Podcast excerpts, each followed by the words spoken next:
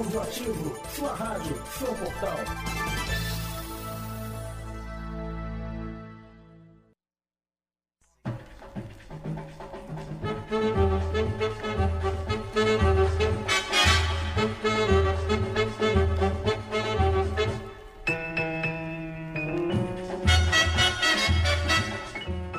Bom dia, ouvinte da nossa web Rádio Audioativo, começando mais um pontapé inicial. Hoje com a mesa um pouco mais curta, né? Tô só aqui com o Bruno César. Bom dia, Bruno. Bom dia, Felipe. Bom dia, ouvintes. A mesa tá curtinha mesmo, só eu e você, mas o programa vai ser na qualidade máxima, como sempre. Sempre na alta qualidade. É, hoje a Maria Clara não pôde vir, mas talvez um programa um pouco mais curto, mas sempre com ótima qualidade e opinião forte. Sempre. Vamos então começar falando sobre o Botafogo.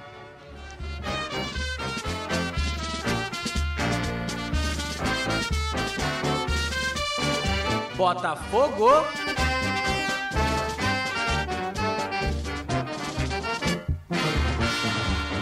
Botafogo, Botafogo, campeão desde 1910.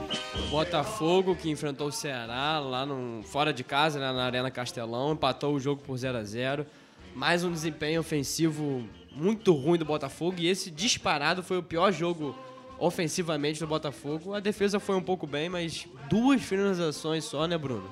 Muito exatamente, ruim. exatamente, Felipe. É, foi até um bom resultado para o Botafogo. Acho que empatar contra o Ceará fora de casa é bom resultado para todo mundo ali que está na segunda metade da tabela, né? Mas eh, isso já é bom, mas foi melhor ainda porque o desempenho do Botafogo foi realmente muito fraco. Foram só duas finalizações, foi o recorde negativo do campeonato, né? O Cruzeiro já, já teve esse recorde também contra o Flamengo lá na primeira rodada e o Palmeiras no 3 a 0 contra o Flamengo também teve esse péssimo recorde, vamos dizer assim. É, duas finalizações só, não teve muito aproveitamento, principalmente porque o meio de campo não jogou muito bem, né? Existia um vácuo no meio de campo, o time não conseguia segurar a bola. O estilo do Barroca é um estilo de segurar a posse de bola, né? De jogar com calma, com tranquilidade. Teve dificuldade porque o Ceará é, marcou pressão quase que o tempo todo. Sempre que o Botafogo estava com a bola, o Ceará partia para cima do Botafogo. Acho que para resumir foi o ataque do Ceará versus a, de, a defesa com do certeza. Botafogo. Né? O Botafogo não conseguia ficar com a bola de jeito nenhum. O Ceará mordendo de todos, todas as formas e atacou o Botafogo o tempo todo. A segunda finalização do Botafogo só aconteceu na metade do segundo tempo. É, foi lá para os 27 do é, segundo tempo. Foi com o Léo Valência. Então, é um desempenho bem ruim do Botafogo no ataque. O, e na, na, defesa, ele foi muito bom com a dupla de, de zagueiros, né? O Marcelo Benevenuto e o Gabriel. O Marcelo, que é o reserva do Carly, mas joga mais do que o Carly. É o reserva titular. É o reserva titular, impressionante. E o Gatito também, né? Quando a bola passava pelos dois zagueiros, o Gatito é, era tinha bastante segurança na, ali no gol, embaixo dos gols, das traves. Muito, muito bem, como sempre. Um dos principais jogadores do Botafogo no ano, sem dúvida. E em compensação, né, esse trio defensivo foi muito bem e os laterais não, né? Os dois laterais foram mal, o Ceará forçava muita jogada em cima deles dois. É, são dois laterais novos, então complicado para eles. E já que tinha essa dificuldade na lateral, principalmente ali na direita com o Fernando, o Marcinho tinha que recuar muito, né? O Barroca continua apostando nesse esquema com dois laterais direitos é, um como lateral de fato e outro como ponta. Eu acho que tem, tem tudo para dar muito certo, porque a fase do Marcinho é muito boa, principalmente depois da Copa América. Mas nesse jogo não funcionou muito porque o Fernando foi bem deficiente na, na zaga.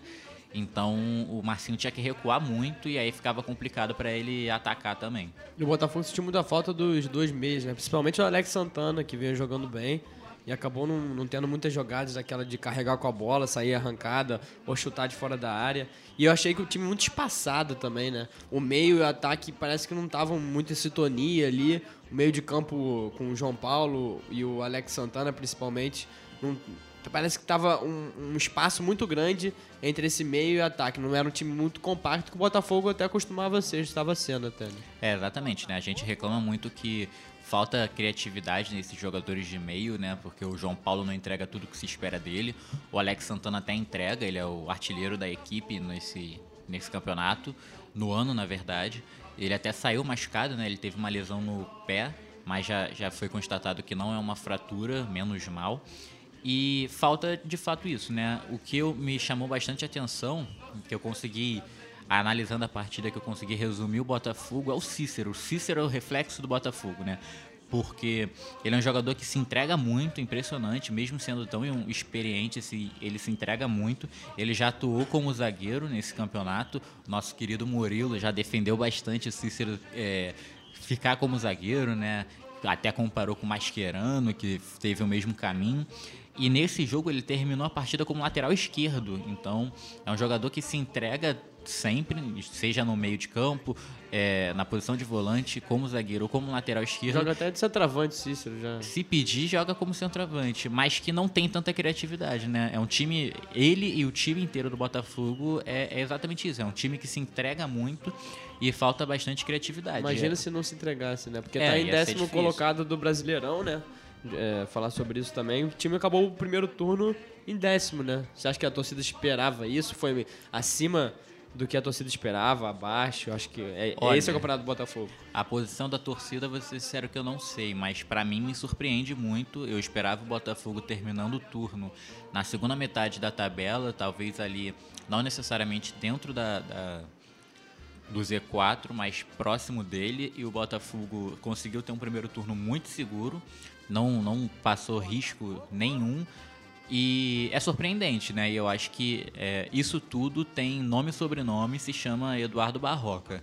É, o time só tá lá em cima, né? Lá em cima na que eu digo, tendo não, em vista não, que é o é. Botafogo, é. né? A situação do Botafogo financeira e técnica é bastante complicada. Não lutando contra a zona, é, né? Só tá no meio de tabela por causa do Eduardo Barroca. Ele conseguiu assumir o time muito bem, vem treinando o time muito bem, joga um futebol que me me encanta um pouco é, quando o Botafogo consegue jogar bem, tem uma saída de bola muito interessante.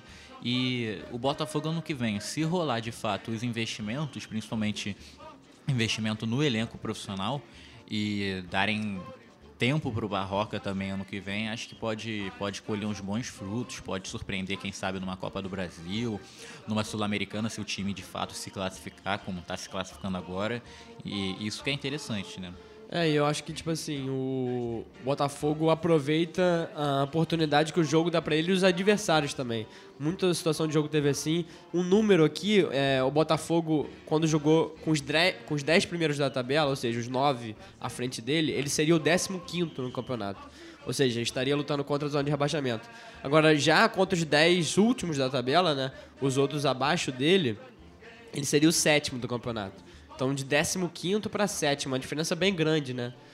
Então, acho. E mesma coisa fora de casa. O Botafogo tem uma campanha melhor fora de casa do que em casa. Ele seria o oitavo fora de casa e em casa seria décimo primeiro colocado. É, um time que esse, essa informação sobre ser fora de casa surpreende, porque ano passado não teve um desempenho tão bom fora de casa. E a primeira informação, né, sobre ele não conseguir ganhar muito os nove times acima dele e ser exatamente o oposto em relação aos times de baixo, mostra que o Botafogo tem muita certeza de qual é o campeonato dele, né? É um time que é, tem noção que é difícil surpreender contra as equipes de melhor poderio financeiro, mas contra as equipes que estão abaixo dele, que são piores, é, tirando ali talvez o Cruzeiro, se a gente olhar o elenco, o Cruzeiro Fluminense e Vasco disputam com, com o Botafogo, mas são, não jogam tão bem quanto Talvez o Botafogo. Talvez o Atlético Paranaense, né, que tá abaixo do Botafogo. É, né? o Atlético Paranaense está abaixo nesse momento, né? Acho difícil ele terminar abaixo, mas enfim. Então o Botafogo tem muita noção qual é o campeonato dele, onde ele tem que fazer os pontos e já se passaram 19 rodadas e conseguiu fazer esses pontos com, com certa tranquilidade, com uma certa folga. E aí, essa situação que a gente falou da defesa ser mais sólida, conseguir é, anular o Ceará e o ataque nem tanto, representa o campeonato todo. Porque o ataque do Botafogo, é, com os números do primeiro turno, ele é o 14 melhor ataque, ou seja, o sexto pior. E a defesa ela é a sétima melhor do campeonato. Então tem essa discrepância aí que o Barroca tem que tentar consertar para o segundo turno. Né? É, nesse jogo, por exemplo, o Ceará finalizou 25 vezes contra o Botafogo. O Botafogo só finalizou duas, mas mesmo assim conseguiu passar ileso, né? Foi foi tranquilo. E o Botafogo, que ele é o principal time, o time que mais usa jogadores da base, né? Ele já utilizou 14 jogadores da base nesse primeiro turno. E é uma característica dos quatro grandes do, do, do Rio, né? O Botafogo vem primeiro com 14, o Flamengo e o Fluminense, junto com o São Paulo, estão em segundo colocados com 11. E logo depois vem Inter e Vasco com 10. Então é uma característica dos quatro grandes utilizarem bastante a, a base. E a situação do Botafogo é principalmente porque ele precisa de qualquer jeito, porque tem uma situação bastante complicada financeira, né? E essa situação financeira se reflete também na falta de renda do Engenhão. O Engenhão vem dando bastante. Engenhão não, né? Me desculpa a torcida do Botafogo, Newton Estádio Santos. Santos. É a forma como a torcida se refere, eu respeito muito isso. É, já foram 19 jogos no Newton Santos esse, esse ano e dos 19, 17 jogos deram prejuízos. Então é bem complicado, ele só conseguiu lucrar duas vezes contra a Juventude no- na Copa do Brasil e o Vasco no Brasileiro. Chegou até a ganhar do Vasco com o gol do Diego Souza. Já são quase 3 milhões de prejuízo, é um prejuízo muito grande. É, e sobre, sobre, a- só pra completar, sobre a torcida, né? foi- saiu um levantamento entre todos os times da Série A, B e C do Nacional, né? Do Campeonato Brasileiro. E o Botafogo tá em vigésimo entre todos esses times. Ou seja, como se fosse o pior time da Série A. O Fortaleza tá ali à frente, tem time da Série B, acho que também à frente do Botafogo. Ele seria o, o último colocado da Série A, como se, por exemplo, assim, na- em, em- relação à média de público no, Ah, no sim. É, e essa média se reflete nesse prejuízo que eu venho falando, né? São quase 3 milhões de prejuízos no Newton Santos. Esse prejuízo só não é tão grande porque aquele jogo contra o Palmeiras, que rolou uma discussão sobre o VAR, bastante polêmico, lá na sexta rodada do campeonato foi no Mané Garrincha, porque a equipe vendeu o mando de campo, lucrou 650 mil, então diminui. Mas a torcida do Botafogo tem que comprar mais o time, tem que apoiar. Esse final de semana tem jogo contra o São Paulo no Newton Santos para diminuir esse prejuízo, porque pelo menos nisso o Botafogo tem que passar no azul.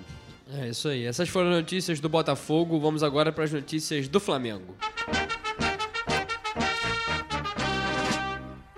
Flamengo.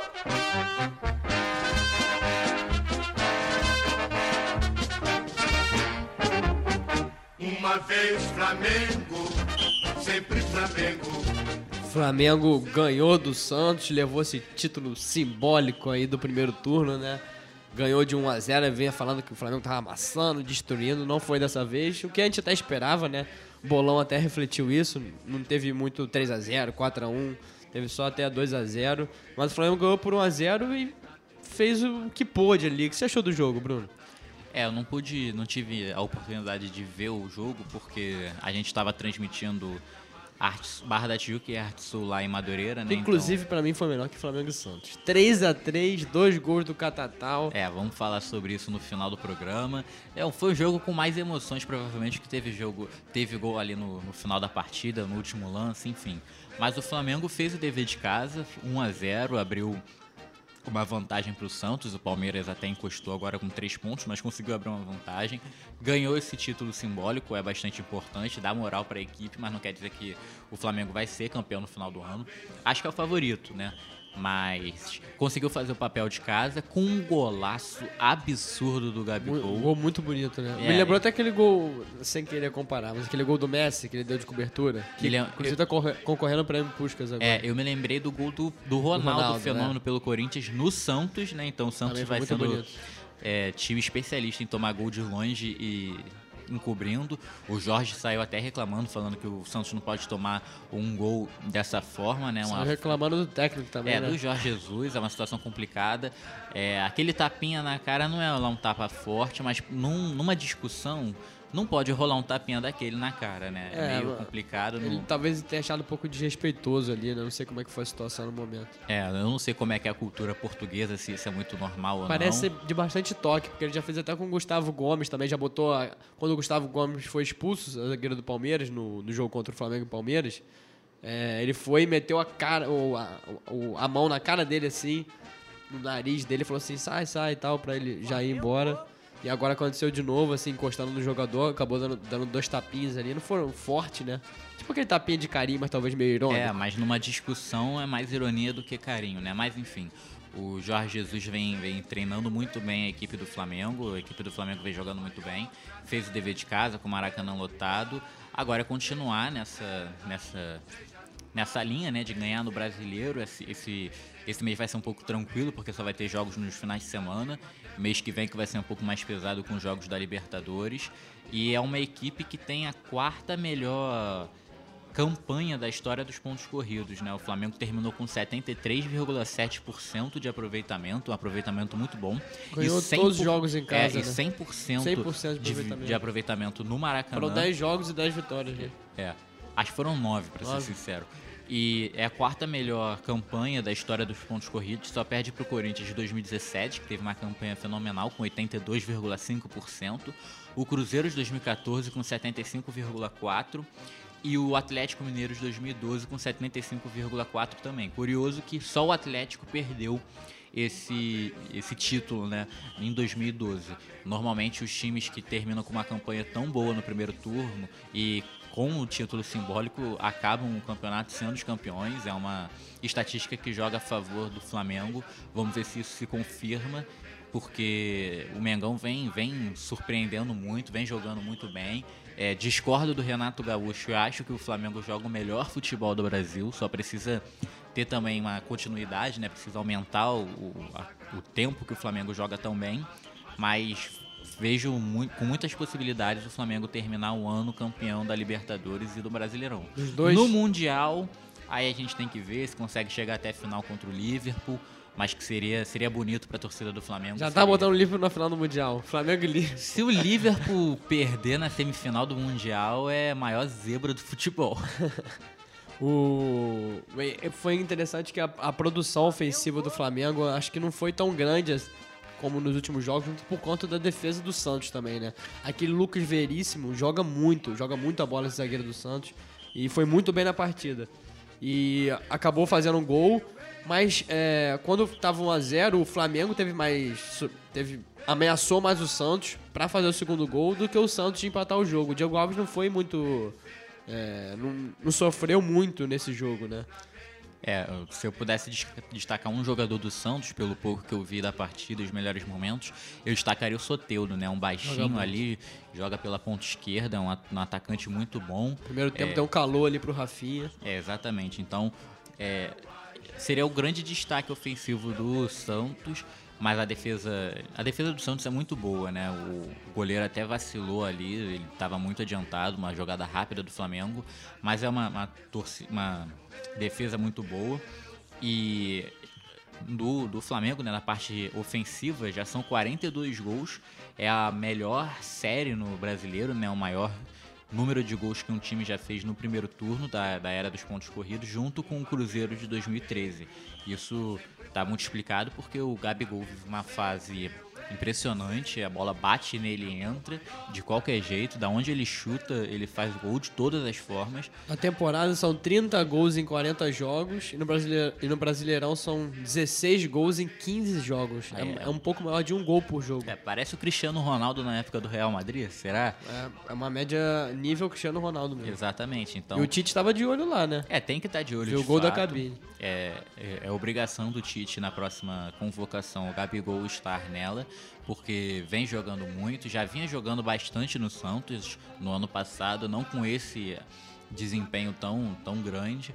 É, ele vem muito bem, tem que ser convocado. O Bruno Henrique tá bem também, o Arrascaeta. Então, por isso que o Flamengo faz muitos gols, né? E, e faz gols bonitos. Isso que envolve mais a torcida, né? O Maracanã é, tá cheio, a torcida cantando, fazendo festa, porque o jogo do Flamengo é um jogo mais vistoso, é um jogo mais bonito, que, que anima a torcida, diferentemente, por exemplo, da gente ver do Palmeiras, né? O Mano até vem tentando colocar o Palmeiras um pouco mais ofensivo, mas Palmeiras do Filipão fez um papelão no Maracanã contra o Flamengo, então situação muito confortável para o Flamengo nesse, nesse mês e nesse, nessa reta final de campeonato. É, e o jogo, parece que o treinador, o Jesus, também entrou nessa euforia que é o Flamengo, né? Que o torcedor já fica eufórico, é, já querendo título, já pensando no Mundial. E o Jesus falou depois que o jogo foi nível Barcelona e Real Madrid, né? Você concorda, mano? É, acho que não, né? Eu- como eu falei, eu não vi muita partida, então não posso confirmar.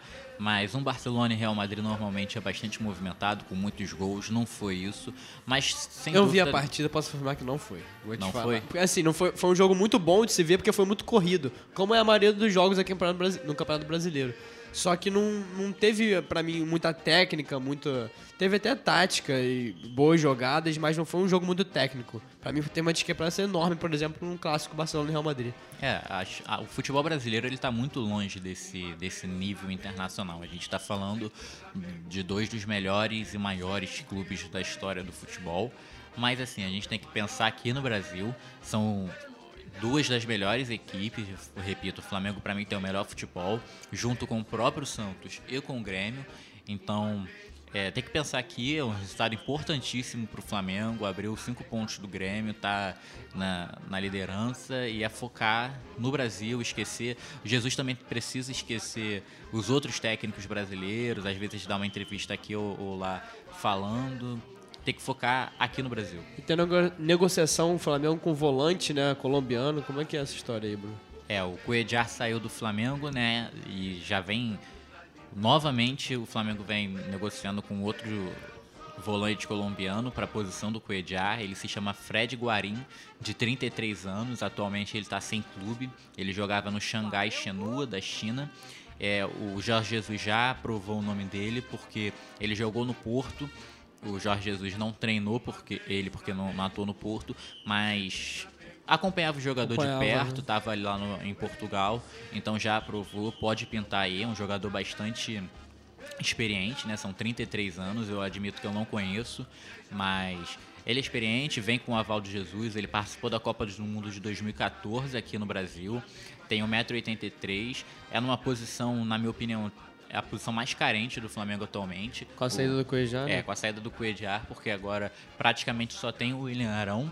É, o Jesus até voltou para o esquema que ele queria fazer desde o início, com o Arão e Gerson sendo a dupla de volantes. E o Ronaldo agora que tá, era do Flamengo tá no Bahia, né? Que tá jogando muito bem também. É, tá, tá longe, então é, se, se reforçar, trazer mais um volante é importante, porque, repito, o objetivo do Flamengo é brasileiro e Libertadores, então tem que ter um elenco encorpado para acabar um ano levantando tuas taças. É isso aí, essas foram as notícias do Flamengo. Vamos agora com as notícias do Vasco.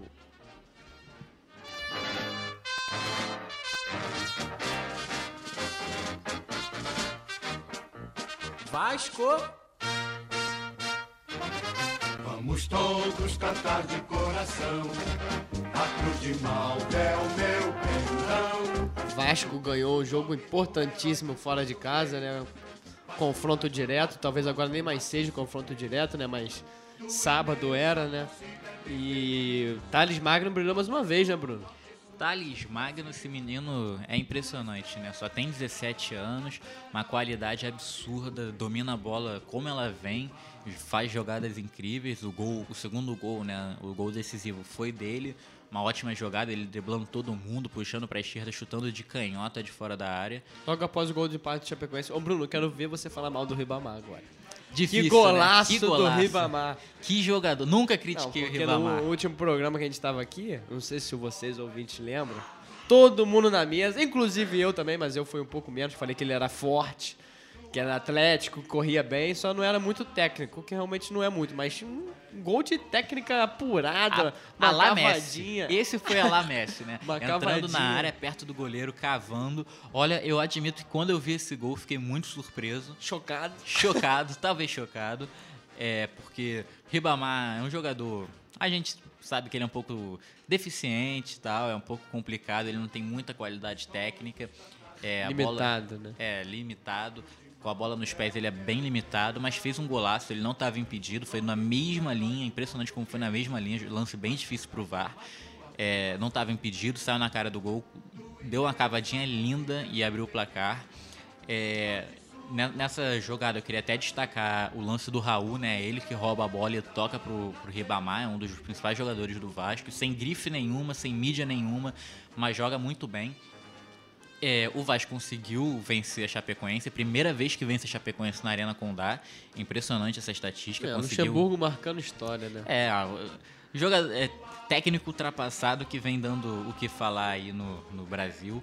É, ainda acho que é um confronto direto, por mais que o Vasco agora chegou na 12 colocação, ele está só a 5 pontos da zona de rebaixamento. É que tem tá tudo brigado, é impressionante, está tudo embolado ali, tá todo mundo muito próximo da Chapecoense. Ele fica um pouquinho mais à frente, né? Ele fica com 9 pontos, Chapecoense está em 19 É o curioso, por exemplo, que eu tinha falado da questão do Botafogo. A diferença pro nono, que é o Atlético Mineiro, que tá com 27, até o 17, que é o Cruzeiro, a diferença é de 9 pontos. É uma diferença muito pequena. É uma diferença né? muito pequena. Então, assim, tá muito embolado ali da zona de rebaixamento, do, do topo da zona, que é um Cruzeiro, 17, até um nono colocado, que é o Atlético, que tá despencando também o Atlético. É óbvio que a gente olha para essa tabela, a gente obviamente tira o próprio Atlético, Parana... Atlético Mineiro, o, o Botafogo, eu tiro o Atlético Paranaense também. É, são times que não vão disputar o, o, rebaixamento, né? Essa briga contra o rebaixamento, mas está muito embolado de fato. Talvez esteja, esteja mais emocionante a parte de baixo da tabela do que a parte de cima. É, a gente não sabe como é que vai ser o Palmeiras. Eu não acho, eu não acho por exemplo, nenhum time pode dar uma arrancada na, na parte de cima, né? Nenhum time, talvez até o Inter, não sei. O Corinthians eu não acho que é capaz de fazer isso. Porque o Flamengo está em primeiro, né, 42 pontos, aí vem Palmeiras com 39, Santos 37 e Inter 33. Então, assim, é...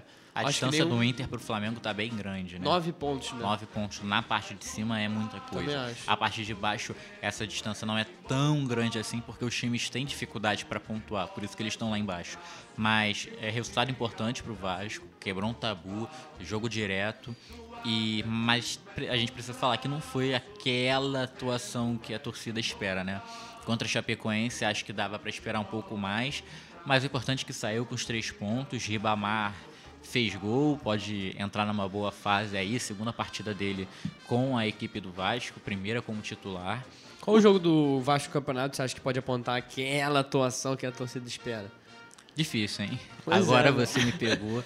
Mas eu, eu digo que a torcida espera uma atuação boa Um pouco- um pouco contra a melhor, né? Chape, É, né? sim. Assim, não, a torcida Querendo ou não- não, é difícil de ganhar da Chape lá fora, né? Apesar da Chape estar num, difi- num momento muito ruim, né? Mas assim, acho que o- a torcida realmente espera um pouco mais. Mas na tabela, em 12, pra mim é uma ótima classificação pro Vasco. né? É, a, a classificação do Vasco e do Botafogo são realmente muito boas. É, são até, de certa forma, su- surpreendentes. A torcida tem que, das duas equipes, precisa agradecer, porque é, estão em posições confortáveis, mas precisam ficar ligados. E, e é isso, o Vasco continua bem, tem que ter uma próxima partida importante contra o Atlético Paranaense, o Atlético que pode ser que, que vá todo reserva, né, já que joga contra, contra o Inter pela, pela final da Copa do Brasil. O Thales está em vias de negociar um contrato, né? Rolou até um atrito, Felipe, entre Campelo e os empresários do Thales, porque surgiu uma informação que o Thales poderia sair É, os agentes parece que ofereceram ofereceram para o né? Flamengo. A multa nacional é de só 12 milhões de reais. Eu fiquei chocado com a informação, como contrato da base, né? Ganha 6 mil por mês. É, um jogador da base, né? Ele com certeza na renovação que está prestes a sair vai aumentar consideravelmente esse salário. Talvez pra- 300% esse salário. Ah, até mais se bobear, para conseguir aumentar a multa também. O Campelo, o presidente Campelo, ficou um pouco chocado com essa informação dos agentes tentarem negociar o Thales com o principal rival. Talvez até seria um pouco antiético da parte dos agentes fazer esse, oferecimento, né? O Thales Rapaz, muito empresário, normalmente a gente não quer nem saber se é ético ou não, quer a graninha dele. É, isso é importante, até porque esses agentes, o contrato deles com o Thales acaba em outubro, então é, eles querem ganhar algum dinheiro com o jogador, com certeza, mas acho muito difícil. O Thales parece ser um garoto é, com a cabeça no lugar, um garoto concentrado, a família está perto também. é, perto e atuando da maneira correta, dando instrução para o jogador. Então, ele não vai querer se queimar logo no começo da carreira para ir justamente para o maior rival. A cabeça dele é terminar o ano bem no Vasco e já é óbvio que ele vai terminar. Ele faz 18 anos só no meio do ano que vem, então tem um semestre, tem o primeiro semestre inteiro do ano que vem e a cabeça dele é ser vendido lá para fora para pegar um time grande, Barcelona, Real, Tentar Manchester. vender bem, né? É, tentar. Isso, a cabeça do Thales, né? Ser vendido para uma grande equipe. E o Vasco. Vasco o Vasco tem que pensar em vender ele, aumentar a multa internacional também, vender ele em valores astronômicos, papo nível Vinícius Júnior e Rodrigo, Rodrigo dos Santos, porque o Thales sendo vendido por esse valor pode salvar a vida do Vasco, sabe? O Vasco tem cerca de temporada. 500 milhões de, de dívida. Se o Thales fosse vendido por 200 milhões, é quase a metade da dívida. Seria muito importante para a equipe Cruz Maltina. É, também acho importante. E o, o- Parece que tem um flamenguista virando a casaca, né? Luxemburgo tá apaixonado pelo Vasco, já falou que Totalmente quer apaixonado. ficar ano que vem, por ele ele fica ano que vem, até pra 2020. A torcida tá satisfeita com o Luxemburgo, né? Tá, Tá. adorando ele. Tá muito satisfeita e tem que ficar mesmo. O Luxemburgo vem fazendo um ótimo trabalho no Vasco. Assumiu a equipe, equipe que tinha um ponto só e estava na última colocação. é, e mudou totalmente. Se você comparar o Vasco do Alberto Valentim com o Vasco do Luxemburgo, são dois times totalmente É um diferentes. time que compete muito mais, pelo menos que parece. É- É mais difícil ganhar do Vasco agora. Bem mais. O Vasco vende as derrotas com muita dificuldade. É é bem complicado jogar contra o Vasco. Ainda mais São Ainda não- Januário, né? É, ainda não joga daquela forma vistosa. E o Luxemburgo fala que não dá. Com esse elenco atual, ainda não dá. Mas você vê que tem uma cara, existe um padrão. É difícil fazer gol no Vasco. Acho que até falando desse gol específico da Chapecoense, Fernando Miguel deu uma vacilada. Eu também achei. Já vacilou Foi uma contra o cabeçada bem Cruzeiro. forte, né? Mas. Foi bem forte, mas foi, Foi praticamente meio, em né? cima dele, É. né? Mas precisa abrir o olho, tomara que seja só uma, uma fase ruim e não uma grande fase ruim. É um, um goleiro que vem muito bem na, com a equipe do Vasco. Mas é isso, o Luxemburgo falou que quer ficar pro ano que vem, porque ele quer brigar por, por títulos e já afirmou que esse ano não dá pra brigar. Isso que eu acho mais importante do Luxemburgo. Ele tem muita. Ele é realista, né? Ele é realista, ele tem noção de onde ele está e ele passa isso para a torcida. O Vasco teve nesses últimos anos momentos muito complicados e técnicos que falavam que não, a nossa equipe é muito boa. E dirigente também. O né? Eurico Miranda, saudoso Eurico Miranda, falava tanto que era equipe de eh, elenco de Série A e não é, né? Precisa ser realista com a torcida, falar a verdade, não é elenco de Série A. Nesse momento tem que brigar contra o rebaixamento. Acho que o objetivo do Vasco é se classificar para a Sula. A Sul-Americana no ano que vem é o objetivo final do Vasco, é o, é o principal, precisa ser campeão. E isso só dá para fazer no que vem. Esse ano, é, se classificar para a Sul-Americana, fechar a casa e se preparar para o ano que vem, demitir uma porrada de jogadores que têm contratos é, acabando no final do ano e montar uma boa equipe para o Luxemburgo no que vem. É isso aí, essas foram as notícias do Vasco. Vamos agora falar sobre o Fluminense.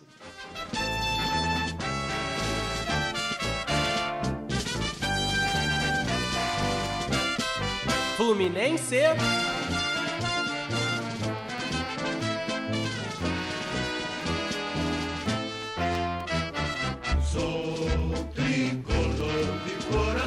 Fluminense que ganhou do Corinthians, né? O time que não perdia muito tempo, o Corinthians, e um time do Fluminense agora que não ganhava muito tempo, né? Ganhou do Fortaleza, mas antes também não ganhava muito tempo. Vou abrir aspas, abre aspas. Essa vitória foi um ufa, fecha aspas. Alan disse isso na entrevista depois de ser anunciado como o craque do jogo. Acho que representa bastante essa vitória do Fluminense, né, Bruno? Exatamente, né? Impressionante como ele estava aliviado no final da partida. Uma partida bem fraca, eu esperava mais dos dois times. É, o, o frango do, do Cássio resumiu bastante. O Fluminense teve diversas chances para matar a partida num contra-ataque, mas precisava acertar alguns passes e errava. O Corinthians muito com, com pouquíssima criação, impressionante como o meio-campo do Corinthians não conseguia criar nada. Era só bola alçada na área, hora pro, pro Gustavo, pro Wagner Love, pro, pro Bozelli. É, Impressionante o time que tá bem na tabela, né? Quando sai atrás, o Corinthians tem muita dificuldade pra chegar ao gol. Só ameaçou o Fluminense naquela bola na trave, quando tava 0 a 0 Do Gil. Antes de, de- do Fluminense fazer o gol, foi um gol que mudou mesmo o panorama do jogo, né? Porque antes Fluminense fazer o gol, o Corinthians estava melhor na partida. Não, assim, dominando o jogo, mas estava melhor na partida. E, mas, por exemplo, o Muriel não fez nenhuma defesa difícil. Teve uma bola na trave, da bola parada, né? Que o Corinthians é muito forte. Por incrível que pareça, as bolas mais perigosas do Corinthians é falta ou escanteio, que é a bola parada pra botar na área. Pro Gil ou pro Gustavo. E aí no final o Carilli tenta botar três atacantes, né? Ah, e botando Jadson, Bozelli, Wagner Love. Bastante gente ali pra frente com o Pedrinho, mas parece que não surtia efeito, o Corinthians ficava com a bola, mas não, não chegava a ameaçar o gol do Fluminense, né? É, eu acho que o Fluminense do Oswaldo de Oliveira ele tem muitos problemas, problemas que já existiam com o Fernando Diniz e problemas criados pela forma como o Oswaldo de Oliveira eh, vem atuando. Mas Pra você nenhum solucionado por enquanto, ou pelo menos Não. amenizado. O que, o que foi amenizado foi a defesa, né? Por mais que ele tenha tomado três gols pro Palmeiras e foi uma partida bem ruim, dando muito espaço, o Luiz Adriano deitando e rolando ali pela zaga do Fluminense. é, ele nes- nesses quatro jogos no Brasileirão deixou de tomar gol, né? Não tomou gols em duas partidas. O Fernando Diniz só conseguiu é, não levar gol em uma partida só, em, dentre 15 que ele atuou. Então, Foram quatro jogos e dois partidos tomar gol. Foi a primeira vez que o Fluminense jogou com dois volantes, né? isso é importante. E essa, essa E aí, porque. Essa entrada do Yuri é importante porque dá mais segurança defensiva e libera o ganso, né? O Fluminense, para tomar um gol, antigamente ele precisava sofrer cerca de 7 finalizações e agora ele precisa sofrer 14 finalizações para levar um gol. Então. É o exi- dobro, né? É, o dobro. Existe uma melhora defensiva e eu espero muito que essa melhora defensiva melhore também o ataque. E eu acho que essa melhora do ataque, essa possível melhora do ataque, passa muito pelo adiantamento do Ganso, né? O Ganso jogar mais na frente, foi como jogou esse, esse jogo. Era o Yuri e o- Alan fazendo a dupla de volantes, com o Nenê um pouco jogando mais pela direita e o Ganso pelo centro. É um dos principais assistentes da- do campeonato, é o jogador que mais dá assistências para finalizações, então precisa jogar mais na frente. É claro que o gol que ele fez não tem tanto mérito dele em si, porque o Cássio aceitou. Mas ele recebeu a bola justamente É, ali onde mas ele tem que jogar. né? Exatamente, é o posicionamento dele que chama atenção. Inclusive, e eu espero é. que ele que o Oswaldo mantenha ele ali. Inclusive o Alan, pra mim, foi o melhor da partida, que foi eleito pela torcida e pelo. pelo pelas plataformas Globo, né? Pelo jogo do, da Globo como o craque do jogo. Deu essa bola por baixo das pernas ali do jogador do Corinthians, não lembro quem foi agora, e o Ganso conseguiu ter, ter espaço pra poder chutar pro gol. Não, não foi um chute muito bom, foi no gol, né? Mas aí o Cássio acabou entregando a paçoca, né? acabou sendo uma falha crucial pro Corinthians no jogo. O que eu acho importante também é que importante falar, né, que o Fluminense ainda é o time que mais troca passes no Campeonato Brasileiro. Só que a- a- com a média de 482 passes por jogo. Só que o número reflete muito mais o trabalho, como você tinha dito, do Fernando Diniz, né? Com, com o Oswaldo, nos últimos quatro compromissos, o número caiu para 424 passes.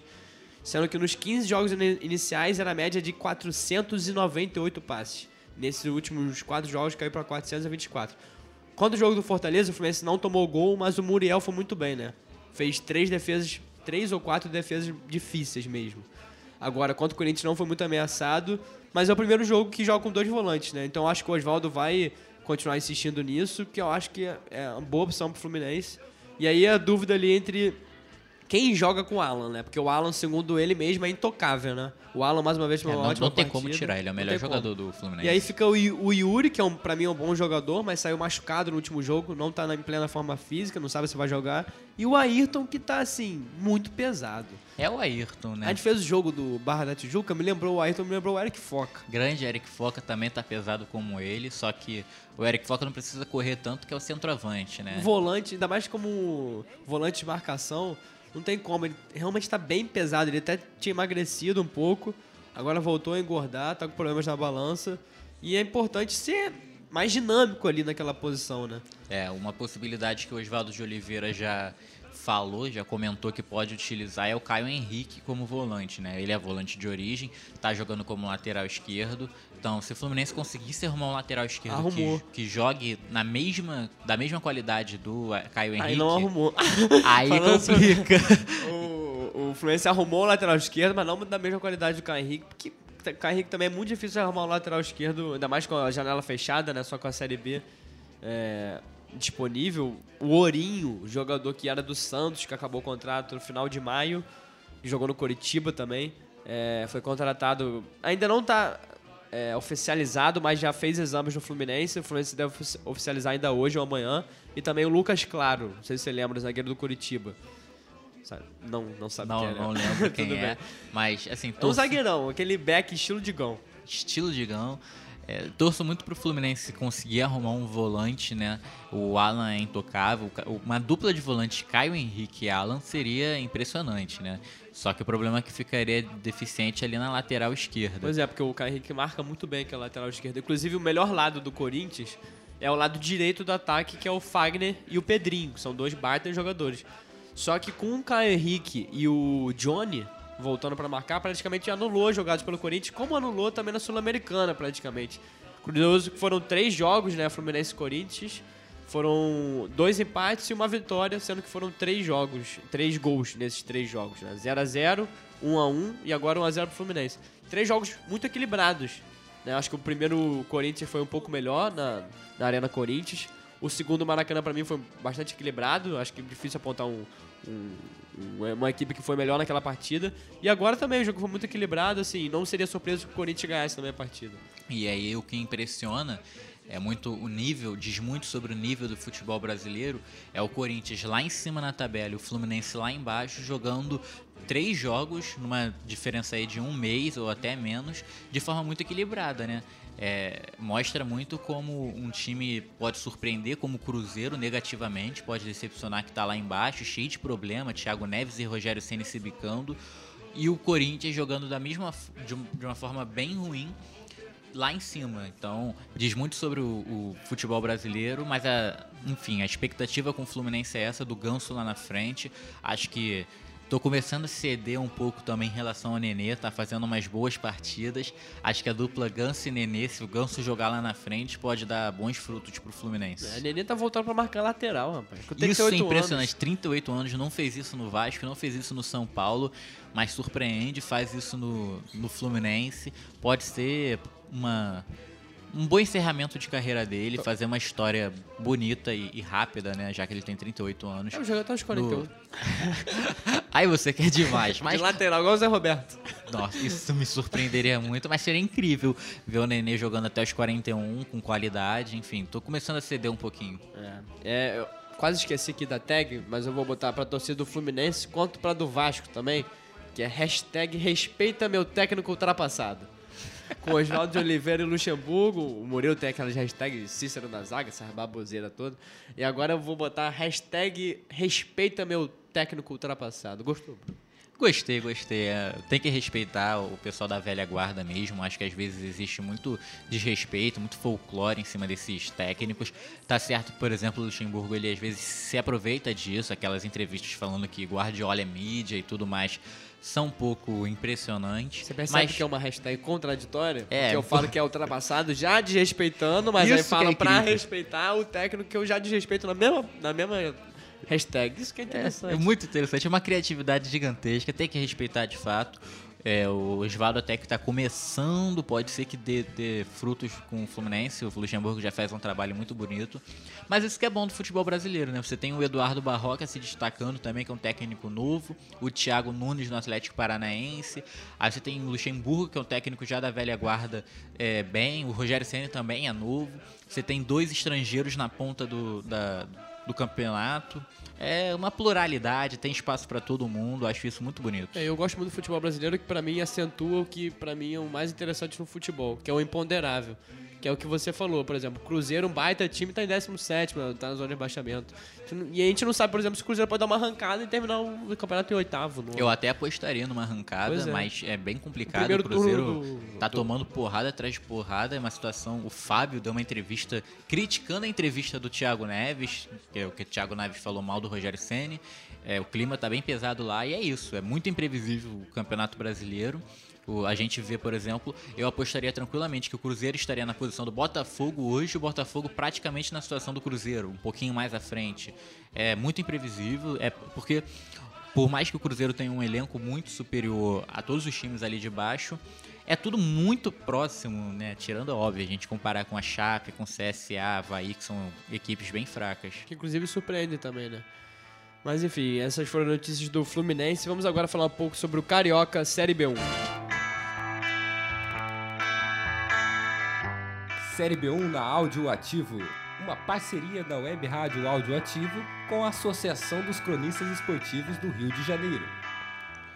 Teve Barra da Tijuca e Arte Sul, um jogaço, né? A gente tá falando aqui do Igor Catatal, do Eric Foca. O jogo foi 3 a 3 Você estava lá na cabine comigo, né, Bruno? Tava narrando, narrando e você tava comentando, também com a Mariana Magalhães, o Pedro, o Leonardo e a Maria Clara. Foi um jogo bom, né? E o Barra da Tijuca ainda tá ali beirando ali para cair, né, Bruno? É, o Barra da Tijuca tá numa situação complicada, mas olha, foi um dos melhores jogos do campeonato, com certeza. Seis gols, você narrou muito bem os seis gols, meus parabéns.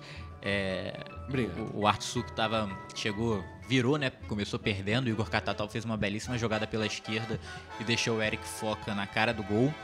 Depois o, o, Artsul consegue fazer um golaço também com o André Luiz. Foram, foi, um, foi um jogo de muitos gols bonitos. O Artsul conseguiu virar.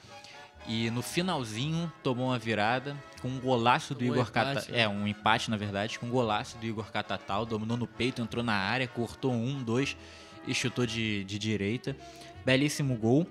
Com o resultado, o Arte Sul fica numa posição confortável, ele se classifica para a semifinal da Taça Corcovado, que é o segundo turno da, do Campeonato Carioca Série B1. E as semifinais já estão praticamente definidas, né? Já estão, defi- ah, já estão definidos, só não sabemos o mando de campo ainda, né? Porque o É. América ainda pode passar o Arte Sul. Mas as semifinais, os quatro times são é, América, Arte Sul, Arte Sul, Arte Sul, no grupo América, A e Duque no de grupo B, Caxias e Friburguense e. Duque de Caxias, isso. É, são semifinais que vocês podem acompanhar aqui na Áudio Ativo. Cobertura exclusiva, não, podam, não possamos esquecer disso. É, vai ser incrível mesmo. E do outro lado da tabela, né, lá embaixo, o Barra da Tijuca tá numa situação bastante delicada, tá lutando para não cair. Esse empate é, ele foi um pouco bom porque ele conseguiu empatar no último minuto, né? Mas olhando para a tabela, para a classificação geral, não foi tão bom, porque ele ficou agora entrou na zona de rebaixamento, tá na zona de rebaixamento junto com com o Angra dos Reis, na verdade o Angra dos Reis tá, é o primeiro fora da zona. Os dois se enfrentam nesse final de semana. Que é a última rodada. Nessa quarta-feira, É. perdão. É a última Amanhã. rodada, amanhã. Então, quem ganhar, rebaixa o outro, né? E o Angra joga pelo empate. É, o Angra joga pelo empate, tem a vantagem do empate, se é que a gente pode chamar vantagem. Os dois times estão com 16 pontos. Então, o empate, o Barra da Tijuca seria rebaixado e o Angra se salvaria. E se o Barra da Tijuca conseguir vencer, eu acho até que tem condições, conseguir empatar com o Arte Sul, que é o melhor time da Taça Corcovado. Então, pode vencer e pode conseguir se livrar do rebaixamento, uma situação muito delicada. É, o único time invicto ainda da Taça Corcovado. E o Artsul que se ganhasse ia lá pra terceira posição, né? Terceira É, ou quarta poderia- posição ali. Poderia chegar na terceira posição da classificação é. geral, com- tomou um gol no, no finalzinho. Eu tava. A gente tava de frente pro banco do, do Arte Sul, o Rogério Pina, o técnico do Arte Sul, tava bem nervoso com isso. Ficou muito irritado com o gol que a equipe tomou no finalzinho. É, e o terceiro lugar que poderia garantir na, sem- é, na semifinal geral, né? E agora o Artsul vai ter que ganhar a Taça Corcovado Para pra, conseguir pra conseguir ir semifinal, semifinal. Então, pressão. Mas tem condição, é um, é um elenco bom. A defesa do Arte Sul deu uns vacilos nessa partida, mas havia tomado só três gols. Agora dobrou, né? Tomou três em um jogo só. É um time com, com qualidade. o- o Difícil de Sampaio, segurar o Catatal. Mas, mas foi. Foi difícil segurar o Catatal, um jogador bom, novo pelo do Barra da Tijuca, mas enfim. Amanhã tem outra transmissão. É, amanhã tem Olari e Tigres lá na rua Bariri, jogo às 3 horas da tarde. Você, como sempre, acompanha nosso pré-jogo às 2h50, 2h45. Isso aí. Vamos agora pro nosso bolão, então, aqui da, da equipe audioativo. Tem. Vamos falar então da classificação parcial. Está com a classificação parcial aí. A Maria Clara ainda. Ela até falou pra gente falar aqui, né? Pra seguir o líder. Falou assim: segue o líder. Que ela tá líder no bolão lá com 13 pontos, não é isso, Bruno? Exatamente, a Maria vem líder no bolão com 13 pontos. Logo depois vem o Murilo com 12, você com 10, Caiu pra terceira posição. caiu para a terceira posição. A Mariana vem com 8 junto comigo também. E a Lorena, nossa lanterninha, com 7 pontos. Nosso bolão especial aí. E hoje tem palpite, né, Felipe? Hoje tem palpite, a gente nem comentou, né? Tem a final da Copa do Brasil. O que você espera desse jogo? Entre a, agora Internacional e Atlético Paranaense. Acho Eu que o Inter vira? Eu espero muita emoção, eu quero pênalti. Foi 1 a 0 na primeira partida. Então já falando meu, meu palpite, eu aposto 2 a 1 internacional. Pênalti, muita emoção e acabar a Copa do Brasil num, num clima muito, Quem você acha que ganha? muito interessante. Ah, pênalti eu não gosto de apostar, não. São tá torcendo dois- pra alguém, Inter Atlético ou não? Eu torço pro futebol bonito. É isso que eu torço. Então, você torce, então você torce pro Atlético. O Atlético joga melhor. Jo- Joga mais bonito que o Joga Inter, mais mas bonito. também me encanta muito a dupla de volante do Inter. Vou falar A até o trio. de volante dele. Rodrigo Lindoso joga muito, o Patrick com o Edenilson também, o William, William Potker... Ele é o no- Potker no- é reserva. Quer dizer, né? o William Potker na reserva, mas, mas fez uma ótima partida uma ótima contra partida, o Atlético é. Mineiro. É, o Nico Lopes numa fase boa. O Guerreiro é o melhor pivô da, do Brasil, impressionante. Mas enfim, aposto 2x1 Inter no tempo normal. Aí, informação, Guerreiro, melhor pivô do Brasil, Bruno César. E eu acho que vai ser 2x1, né, segundo você. Então vamos dar os palpites da equipe toda que não tá aqui. A Lorena acha que vai ser 2x0 Inter. E a Maria, a Maria Clara acha que vai ser 2x1 Inter. A Mariana Magalhães, 2x1 Inter. O Murilo Eli, 3x1 pro Inter. Rapaz, printem a torcida do Atlético. Pode printar que não tem como, né? Que não tem nenhuma imagem, mas... Mas pode gravar. Pode gravar porque Todo- só todo mundo falando do Inter. E eu botei 1x0 Inter. Até só que pra você. mim quem ganha nos pênaltis é o Atlético Paranaense. Que eu falei já que o Atlético Paranaense era campeão antes do primeiro jogo. É, o Atlético Paranaense que pode até se consolidar entre os 13 grandes, vamos colocar assim, com esse título, um título bem importante. Pra mim o Atlético já é grande, já. Apesar se mesmo se perder esse título, a- o Atlético vem demonstrando ser um- uma equipe grande mesmo, sendo muito difícil de ganhar do Atlético. É, o século XXI do Atlético é bem especial, com o brasileiro, com disputa de final de Libertadores, campeão na Sul-Americana, enfim. É um título importante e com certeza um jogão amanhã. É isso aí. Esse foi mais um pontapé inicial, então. Muito obrigado pela experiência mais uma vez. Obrigado, Bruno César. Obrigado, Felipe. Mesa curta, só nós dois, mas muito bom. Vamos acompanhar o jogo de amanhã da Série B1.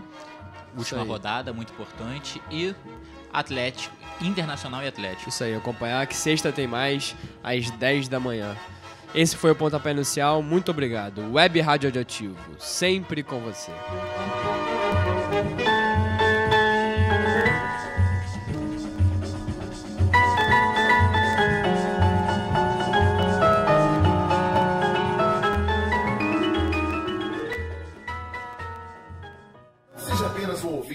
Acesse e participe. Portal Audiativo. Propagação sem barreiras.